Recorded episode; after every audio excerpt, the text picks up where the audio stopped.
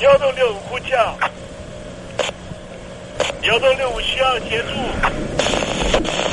幺洞六五呼叫，幺洞六五需要协助。你在听吗？你在听吗？你在听吗？你在你在听吗？人生如航行，去与返，载满多少故事？你要睡上下铺吗？后面这个地方。如果吵得太累的话，三天都没有洗澡，真的很累，地上就躺着就睡了。我有看到我父母亲，我现在是要去看父母亲的状况。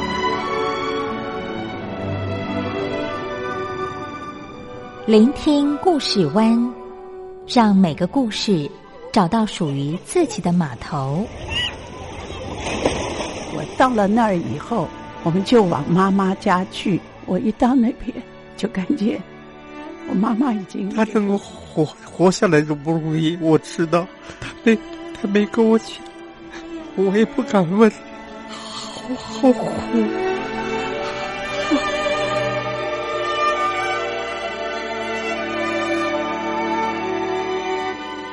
聆听故事湾，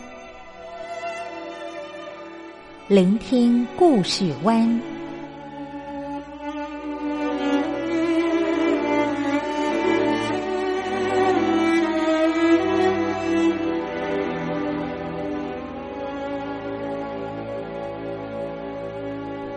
故事总有一个停泊的港湾。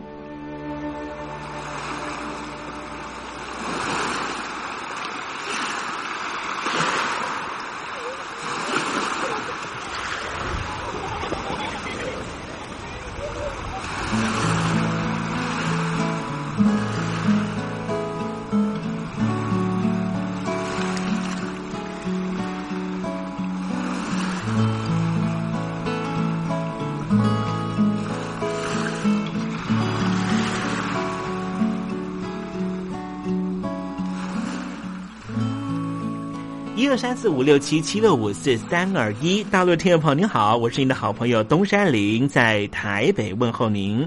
正在为您进行的栏目就是聆听故事湾，一二三四五六七七六五四三二一，全年无休，每天在空中为您服务。您在每天的凌晨三点十分，或是傍晚的六点十分，都可以在光华之声频道收听到这个栏目。聆听寰宇趋势，不用太多解释，因为聪明的你心中自有诠释。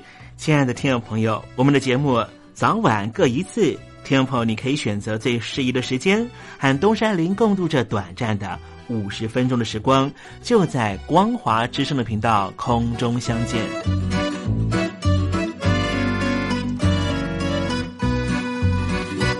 听众朋友，收听、聆听故事湾东山林的节目，到底能够听到什么样的内容呢？尤其啊，我们环宇全世界，焦点放到神州大陆啊，光是整个中国大陆呢，就有将近九千家不同的大大小小的电台了。我们的节目到底有什么不一样的地方呢？嗯，让东山林自吹自擂一下吧啊。宫中频道何其多，赵钱孙李挺能说。热点平地上直播，仔细听来差不多。直播室外领导多，你说他能怎么说？开场才说茶黑窝，碰上土狼不敢摸。主播低头翻翻稿，导播左右反复搓，想到孩子泪婆娑。好了好了，都别说，且听东山林怎么说。东山林不是红太狼，也不是那喜羊羊，亲亲海上一叶舟，才能自在自在说。客官呐、你拉把椅子随便坐，袒胸露背床上卧，怎么自在怎么做，就当这是自己家，自己家。睁大眼睛，show time！Hello，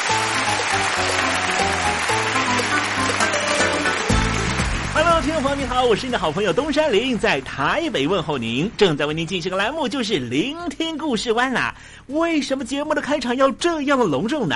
因为在凌晨三点钟的时候才进行我们的节目啊。听众朋友可能正在打瞌睡之中，或是呢在睡梦之中，所以呢要赶快把听众朋友呢让那瞌睡虫踢到九霄云外啦。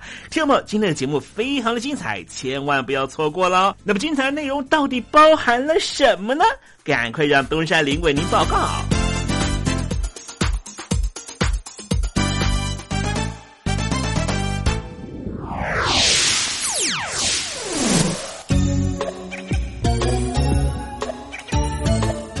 星期三，星期三，猴子去爬山。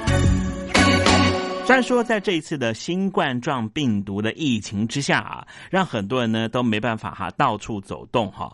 呃，虽然呢台湾现在呢已经解禁了哈，所以呢台湾的朋友都很开心啊。呃，这一次的疫情呢也促使了科技上面呢又再度的急速的发展啊。讲到了呢，哎。不能够出去玩，那我们就离开地球，会不会比较安全了 哈？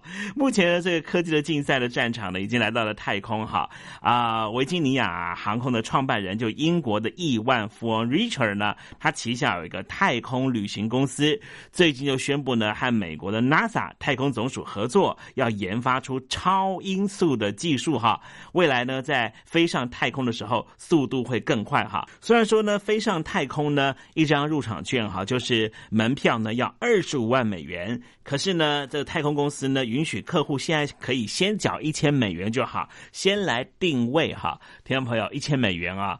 大概是人民币六千块哈，应该你也能够负担得起吧？先把位置给他站起来，之后再来存那二十五万美元哈。哇，听起来挺可怕的，很贵哦。好，待会我们在实证你懂得的环节里面，我们跟听友朋友谈谈啊啊，如果我们没有钱可以去太空旅行的话，也许呢用虚幻的方式啊，虚拟的方式呢，也能够达到呢，好像在太空的感觉。待会在实证你懂得的环节里面再跟听友朋友分享。那么今天节目。的下半阶段为您进行的环节就是典故看中国。我的看病经验。台湾海外侨民最爱回台湾看病，在美国做一颗牙齿的根管治疗要六万新台币，回台湾做只要五千，如果有健保只收两百元。常言道，牙痛不是病，痛起来要人命。大陆网红王老 Q 有回牙痛想看牙，没想到王老 Q 住在浙江第二大城宁波，看个牙也得等上一整天。我是王老 Q，那么礼拜天呢，我有空，终于去了医院啊，把我的这个牙齿啊给补上了。我发现一个问题，就是我家这边啊，乃至市中心的一些医院啊，这个医疗资源还是非常紧缺的。我礼拜六就去挂号了，然后突然发现，哎，这个号挂不上。因为有个医生请产假了啊，所以导致人手更少了。礼拜六的话就没有人上班啊，只能礼拜天去。那礼拜天就礼拜天吧，行吧。还好我聪明啊，礼拜天啊预约了个号，早点把这个病看好了。医生上班了，我就噗噗噗过去了。好呀嘛，那家伙一看，这里边那个医生就就一个在工作啊，然后休息区的椅子啊，全部啪啦啪啦坐满了患者啊。哎，我寻思市中心那个医院啊预约，于是我就去查了资料啊。根据数据统计啊，二零一八年。中国每千人口医生数是二点五九个，但是德国、澳大利亚那些发达国家，他们有四个。然后在农村里面会更少，仅为城市的百分之四十五。哎呦哎呦哎呦！宁波的人均 GDP 排名占全中国的第十三名。看病这么难，看看首善之都北京怎么样？大医院，这家病啊，这简直他妈人山人海，这病人这么多啊，太吓人了，人山人海。那电梯都排班上不来，哎呀，我的天！哎呀，我的天！我的天哪！这医院这简直不像话！你看看等候就诊的人啊，庙会也没这么热闹啊，集会呀，什么游行也没这么多人。同志们、朋友们，千万别得病啊！得了病要了命啊！看吧。河南有个孝顺的孙女带着爷爷上医院，明明只是被蚊子咬一下，医生还是硬开了三种药。医生给开的药三种，这俩是每个两盒，这一个软膏是一个，医生的诊断结果是眼睛水肿，是因为过敏，但是我爷爷又没有什么过敏的症状。如果是过敏的话，他不可能只在左眼的下面起一个包吧。哎呀，蚊子咬了一口，花了七十块钱。什么乱开药？北京大学李林教授直指核心的说。医院要创收，老百姓没病，开点药，小病当大病看，这一切都是为了钱。医院是要创收的，政府给特定的人群买单，所以大家都去啊，快大干快上的骗骗政府这笔钱。你一切医疗费用是医生决定的，现在医生要创收，小病给你大治，所以就整出很多检查呀，很多吃药都是浪费掉了。如果医生你国家给他一个体面的收入。他没必要折腾你干嘛呀？你没必要，你到医院去折腾干嘛呀？医生收入太低，那是因为四十年前邓小平主推的市场改革，政府削减了医院的补贴，医生被迫掉入这创收的陷阱里啊！北京中央不是说健康中国二零二零吗？领导人强调，人民健康是民族昌盛和国家富强的重要标志。怎么就一个新冠状肺炎病毒就击溃了医疗系统？自由记者陈秋实从武汉带来的第一手报道。大家好，我是陈秋实。如果你到医院，你明知道你就算到了医院，你也住不了院，你也做不了检测，那你还去医院干嘛？中国以前老说我们不要关心蛋糕分的均不均匀，我们先把蛋糕做大，再讨论怎么分蛋糕的问题。现在就是他妈蛋糕不够大，不够分呢。如果你是医生，有有一万几万人病人找你要做检测、要做鉴定，你手上只有一百个、几百个检测盒，你怎么分？所以就这东西不够用，很多病人就在家里面，就是跑了五六家医院，没法有检测盒，你就排吧，你排到这个检测盒，你才能确诊，你确诊了才能进医院，甚至我去的每一家医院都说床位不够，都说没有床位。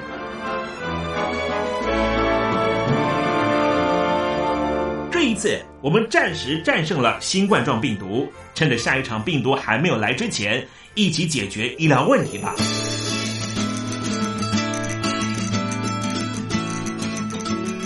诉我你的看病经验。你信不信任医生的建议呢？买药和看病，你会先选哪一项？为什么有人不敢打疫苗？你相信家庭医生吗？来说说你理想的医病关系吧。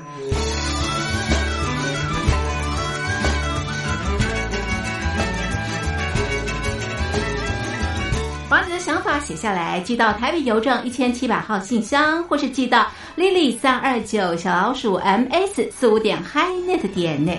我们会抽出十份可以让你穿越屏障、吸取新知的。知识接收器，让你充分感受到学海无涯、万分自由的喜悦。告诉我你的看病经验。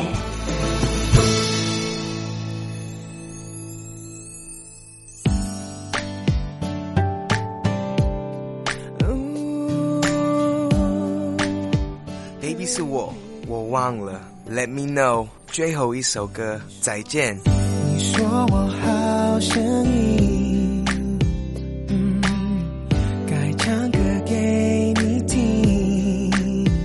我是李九泽。如果再见我，这都是我新专辑的歌名。想知道怎么唱吗？赶快把我的专辑带回家。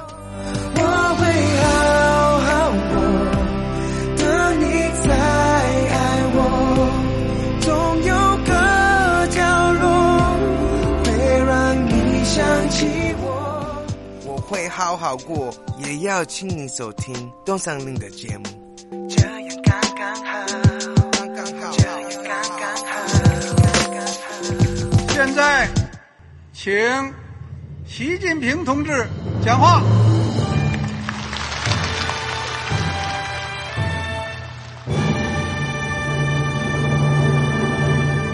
中国梦必须紧紧依靠人民来实现。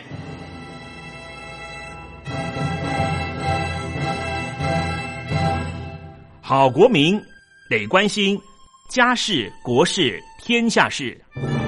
呃，谢谢发言人。我们注意到啊，现在那个外面有很多关于前中央政治局委员周永康的一些消息和报道。我不知道发言人对这个事情有没有什么可以呃透露、可以披露的？国家对于公事啊，不是什么东西都要公示的。我只能回答成这样了，你懂的。那么作为天津市来说，每年要偿还的这个公路建设的贷款量有多大？哎，这个。郝国民，这个偿还得回避时政敏感议题，因为他这个这个事儿我就不好再说太细。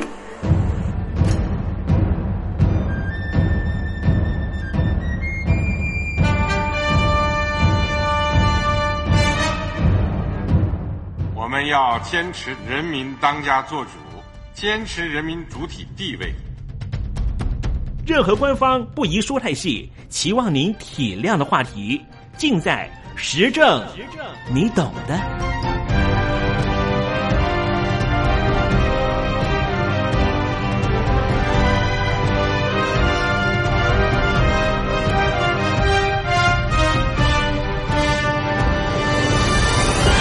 我只能回答这样了，你懂的。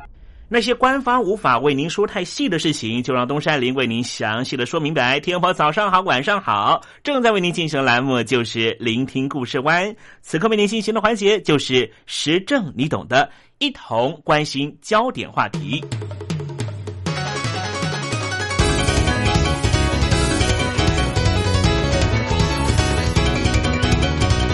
英国的物理学家史蒂芬霍金曾经警告。人类如果没有办法在一千年之内找到另外一个太空中的宜居地，人类恐怕会集体灭亡。今天我们来谈谈跟太空有关的奥秘。美国太空总署在二零一五年夏天的时候宣布找到了地球二点零杜普勒四五二 b 的消息，让很多太空迷振奋不已。似乎也代表距离人类移居太空的梦想又更进一步。杜普勒四五二 b 一年有三百八十四点八四天，属于岩石星球，表面有海洋消失之后残留的液态水。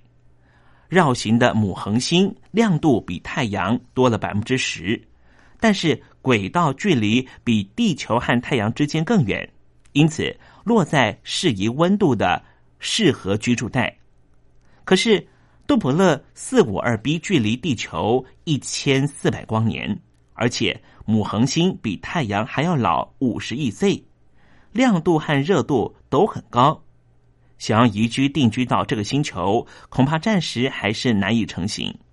但是人类可以借由它了解地球未来的变化，人类最熟悉的月球。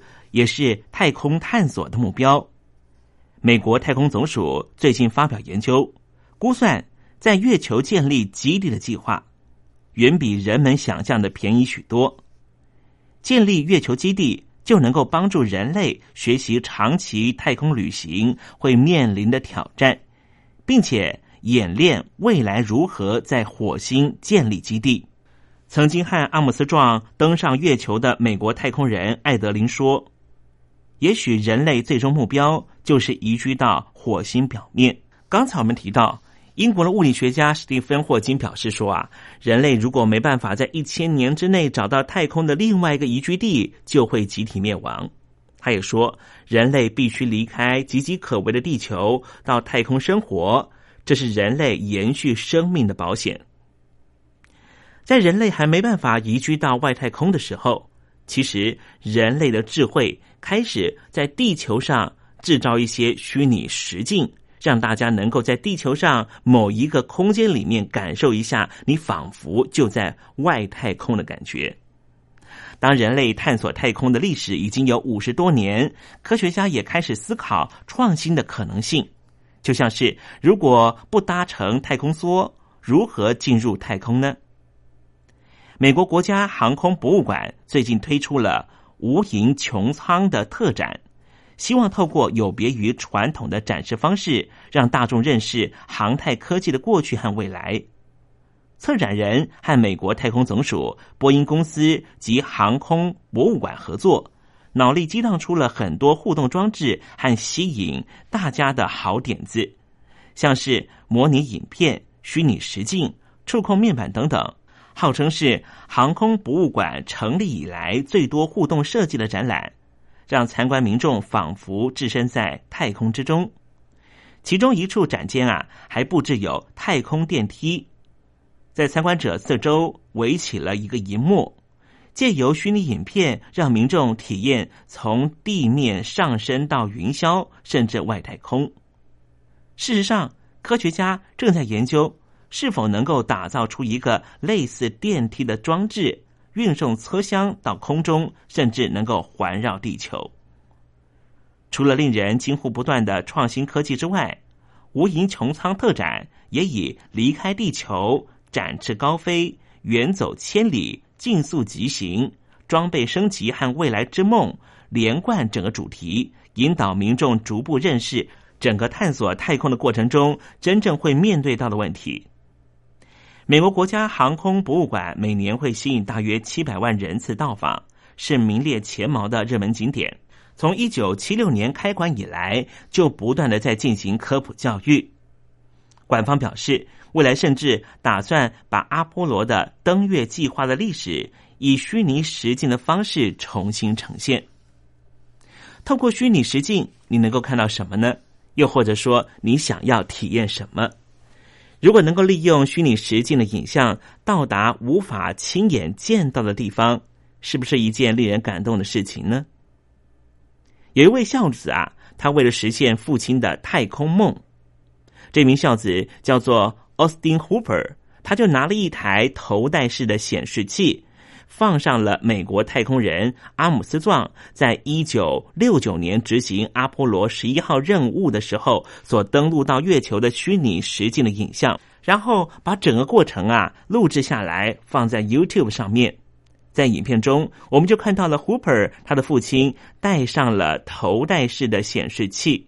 体验发射到太空、进入地球轨道的虚拟实境影像，甚至在阿姆斯壮登上月球发表“这是我的一小步，却是人类的一大步”的感言的时候，能够和阿姆斯壮一同站在月球表面。当虚拟实境的影像播放到在地球轨道运行、俯瞰北美洲的部分的时候，Hooper 的父亲开始落泪，表示自己从小就想要当个太空人。但是这个梦想永远都无法达成，而这一切的体验让他感觉到真是不可思议、难以置信。而他小孩的贴心举动，也替他的父亲一圆盼了一生的梦想。然而，让父亲圆梦成本竟然只要十块美元，你说这成本是不是非常低呢？这是一家美国旧金山的一家新创公司，叫做 Space VR 所提供的服务。为了要让使用者有更强的太空的感受，他们现在有个难关，就是如何把摄录像影机直接放在现在太空人所居住的国际太空站，而且是长期的放在上面。他们打算把一台三百六十度全景相机还有一些虚拟的现实设备放在国际太空站上面。具体的做法就是。安置一个可以三百六十度视角、可以拍摄三 D 高清画面的 VR 全景内容的摄录影机，在国际太空站里，Space VR 把设计好的 Overview One 的镜头部分透过合作方送上了国际太空站，剩余的外壳则是由另外一家公司在太空站里面用三 D 列印机列印出来。由太空人组装完成之后，放置在空间站的穹顶位置，而那里有一个大窗户，便于收集地球的影像。这个看似非常简单的相机，实际上在进入太空之前，经过了一系列的严格测试，就好像太空人进入太空也得经历一系列的培训一样。Space VR 的终极目标就是把摄录影机置入一些轻量级的卫星设备里，作为太空的直播，让用户可以通过对虚拟实境的头盔控制，实现更为身临其境的太空遨游体验。Space VR 的 CEO 表示，如果一切顺利的话，公司的这个摄影机将首先用于捕捉四组时长一小时绕地球飞行的影片，然后由合作方的合作伙伴通过无线的方式下载这一组影片。他表示，通过这个项目是为了让人们能够有一个看待地球的不同视角。在项目初步推出的时候，用户只要每个月付款十美元，就可以体验从外太空看地球。听起来比 Space X 这些公司所提供的太空体验项目似乎便宜了许多。有无数人的太空旅行梦，也许也可以透过虚拟实境的量贩实现。这一名执行长表示，下一步他们有可能在中国大陆寻求对 VR 感到兴趣的群体。这项计划在二零一六年开展。现在，三 D 影片已经在全球各地的电影院风行。但是，你能够想象吗？钢铁人不止从银幕向你飞来，他更是身临其境的就在你身边。听众朋友，你可以想象一下。待在家里沙发上面就能够出游到外太空，或是从事危险的运动，却完全不会受到伤害。这些都是五零年代虚拟实境技术刚刚起步时候的愿景。如今，随着智慧居家科技逐渐普及，这些愿景即将实现。虚拟实境不像三 D 技术那般，只能够在平面荧幕上面呈现景深效果。它可以让你全方位、三百六十度置身于画面环境中，更让你感觉认知你已经在真实的虚拟环境里面。人类眼睛所见、手指所触，都是经过大脑感知诠释的电子脉冲。基本上，虚拟实境技术的运作方式就是愚弄你的感知，使大脑相信体验到的是真实世界的画面。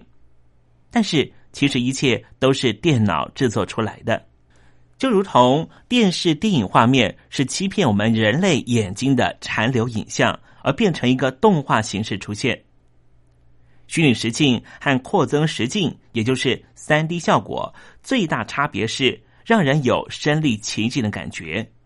虚拟实境除了电脑游戏之外，其实有其他的许多运用，比方说美军就采取。近距离的作战策略训练器，这一项训练器利用虚拟实境来训练士兵和敌军作战，很像电脑游戏《决战时刻》或是《星舰迷航》里面所用的甲板的综合体。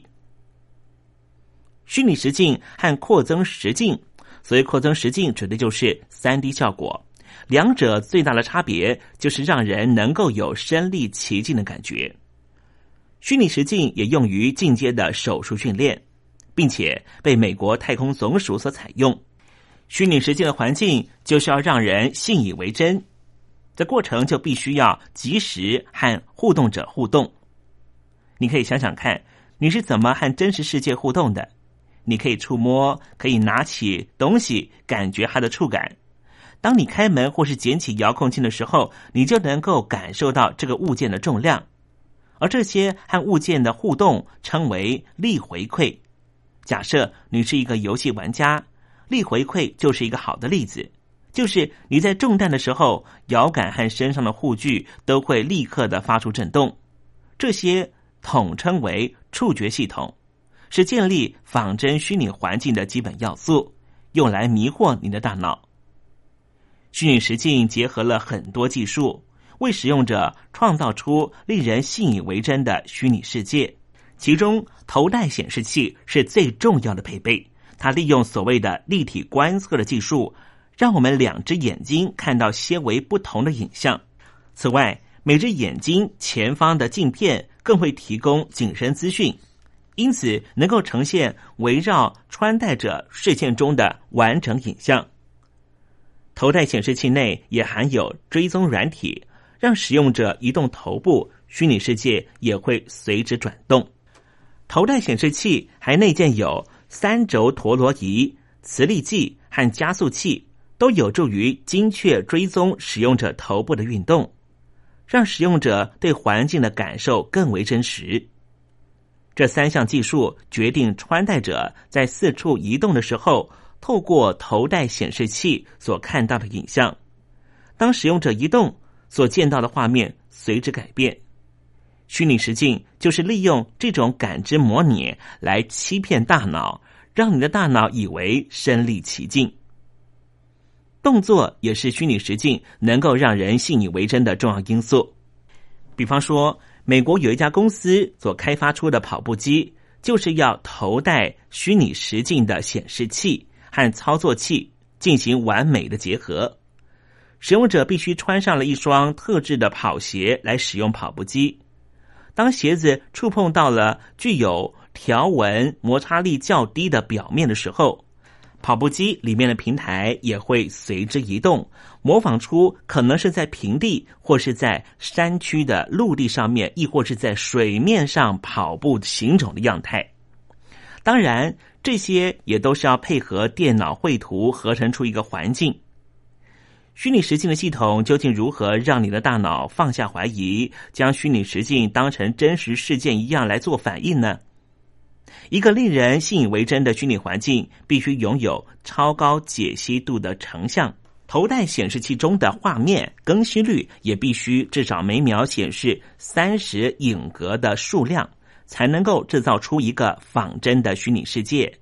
触感和阴影和光影的效果组合也必须十分精确，缺一不可。此外，声音必须具有方向性，并且能够围绕使用者，才能够使使用者感受到如同真实世界般的声响效果。听众朋友，如果你一直认为《星舰迷航》中的全向甲板可以提供最终极的虚拟生活，那么，即将问世的虚拟实境技术，也许可以让你在家里面体验使用全向甲板的感觉。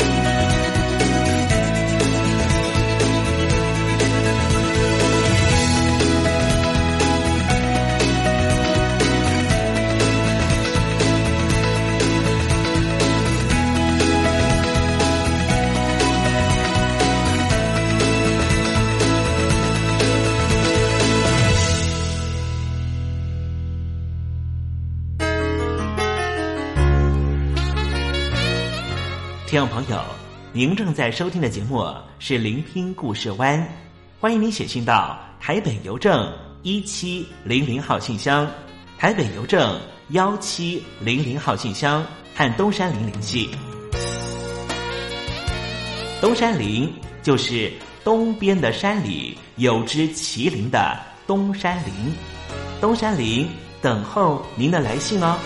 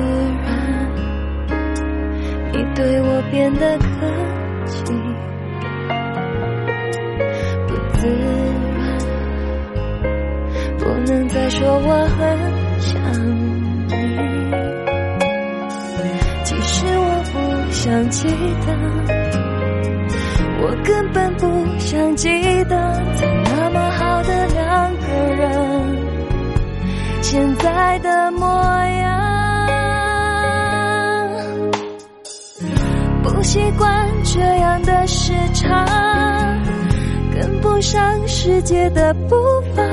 我们不是还深爱着对方吗？不是还在牵挂。不习惯孤单的时差一个人错乱着步伐等眼眶突然湿了才发现这次自己。是真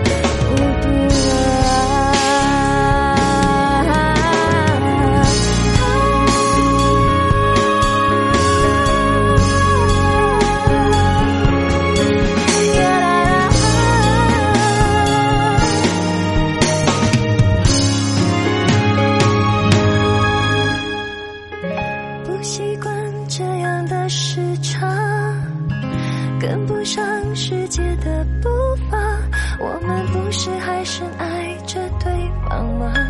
不是还在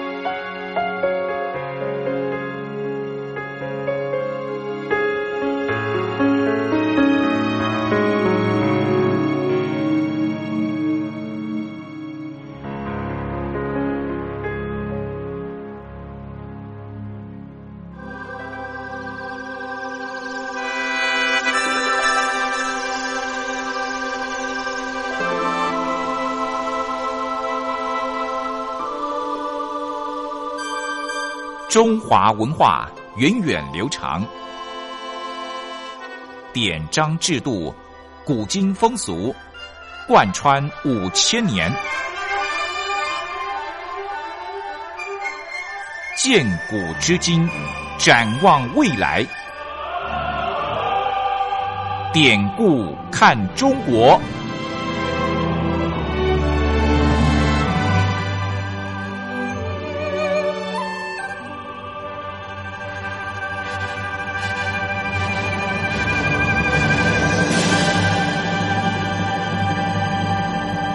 典故看中国。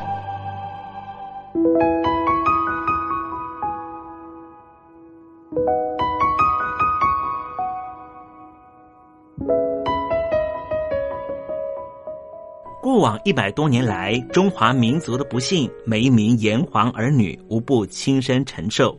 列强的欺门踏户，连番的内战，中共建政后为了统治需求而做的文化捣毁，再再显现当代中华儿女的沧桑。如果海峡两岸的交流得以弥补文化上的鸿沟，东山林真心的希望这个单元这个环节可以实际施力。今天要讲的故事就是月下老人。在唐朝啊，有个人叫做韦固。有一次，他到宋城旅行，住在南殿里。一天晚上，他看见有一位老人在那里对着月光翻检一本又大又厚的书。韦固就问起老人说：“那本书是什么书啊？”这老人说：“这本书啊，就是天下男女的婚谱。”韦固又问道：“说，你袋子里面这么多的红绳有什么作用啊？”这些绳子啊，是用来系住这夫妻的脚。虽然这对男女现在是仇家，或是也许相聚异地，可是啊，只要我用这红绳一牵，他们必定会和好，而且还一定会结为夫妻呢。这韦固半信半疑的和老人一起走到市场里。见到了一对盲眼的老夫妇，抱着一位三岁左右的小女孩走了过来。这老人就对着韦固说：“这盲妇手抱的女孩子，哈哈，将来啊，就是你的老婆了。”韦固啊，太生气了，以为这老人有意开他玩笑，便立刻的磨尖了一把小刀，叫一个家奴把这女孩杀掉。这家奴拿着小刀，当众刺了女孩一刀，就逃走了。事隔十二年，襄州刺史王泰将女儿许配给韦固。这女子面容十分的美丽，只是眉间有一道伤疤。韦固就问道：“哎，为什么她有这伤疤呢？”王泰就说：“十四年前呐，他的保姆陈氏。”抱他到市场里行走，结果被狂徒刺伤了。韦固继续问道：“那保姆是不是一个盲眼的老妇？”王太点头说是。于是韦固就把十四年前的遭遇对王太说了一遍。这岳父和女婿两人都因此惊异不止。此后，韦固两夫妻十分恩爱。这件事情为宋城耆老之道，大家就提名那南殿为订婚殿。以后人们称男女婚姻的介绍人就是月下老人，或是称为月老。如果大陆的听众朋友确实有结婚的想望的话，那不妨就到台北市的城隍庙的月老庙，向月下老人请求帮忙。听说还非常灵验呢。好了，听众朋友，今天的典故看中国为您分享的故事在这里告一段落了。文化的低渗不争朝气。当有一天我们发现自己怎么更有包容力、更有同理心、更能替旁人着想的时候，我们就能够实际感受中华文化的博大精深正在我们的身上发挥作用。让我们拭目以待吧。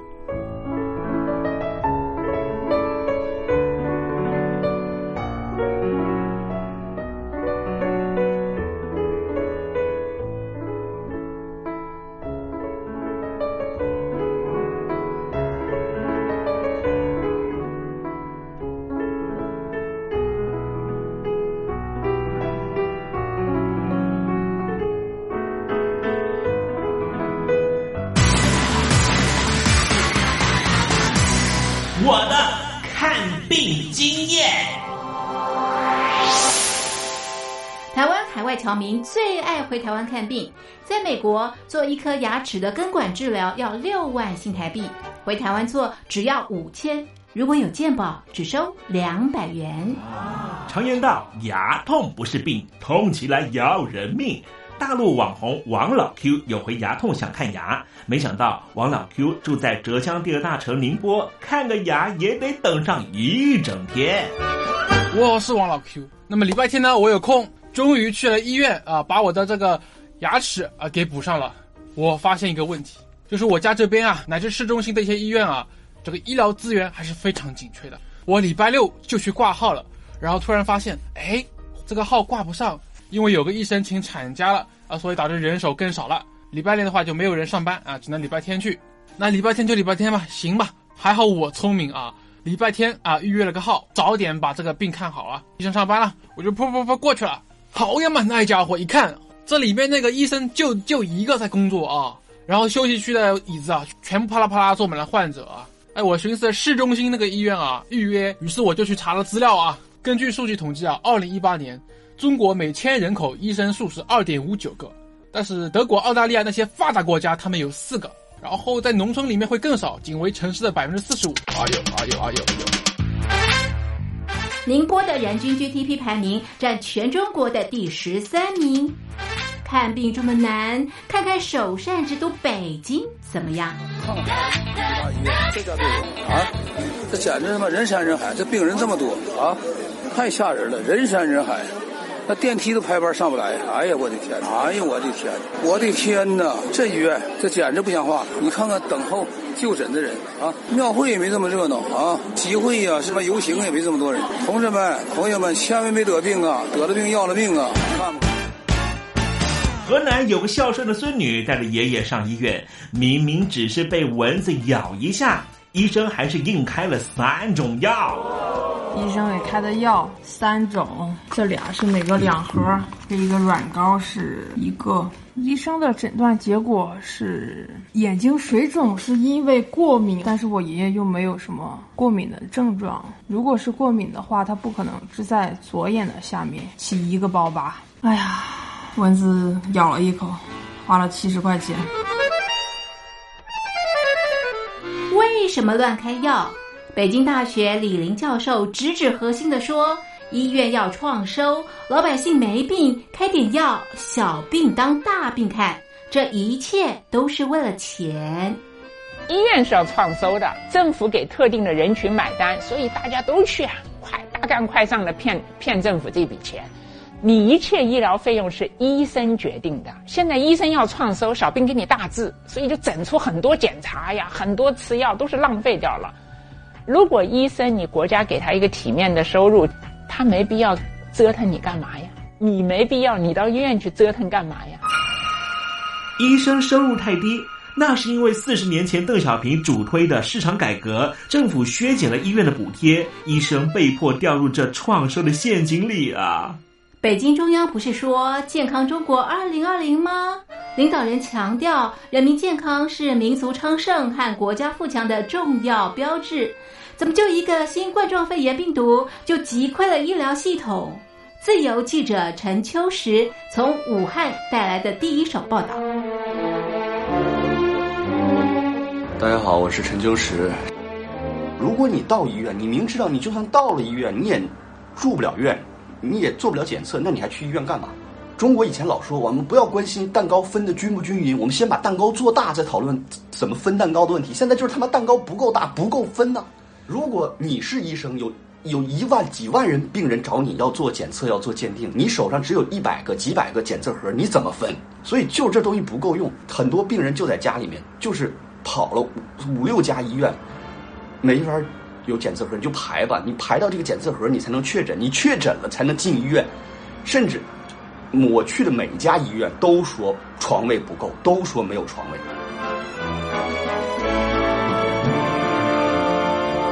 这一次，我们暂时战胜了新冠状病毒，趁着下一场病毒还没有来之前，一起解决医疗问题吧。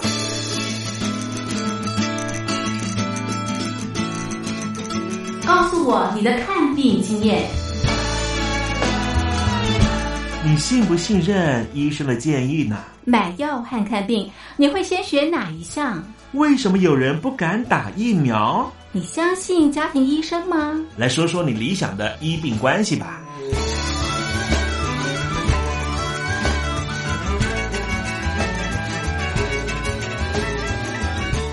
想法写下来，寄到台北邮政一千七百号信箱，或是寄到 lily 三二九小老鼠 ms 四五点 highnet 点 net。我们会抽出十份可以让你穿越屏障、吸取新知的知识接收器，让你充分感受到学海无涯、万分自由的喜悦。告诉我你的看病经验。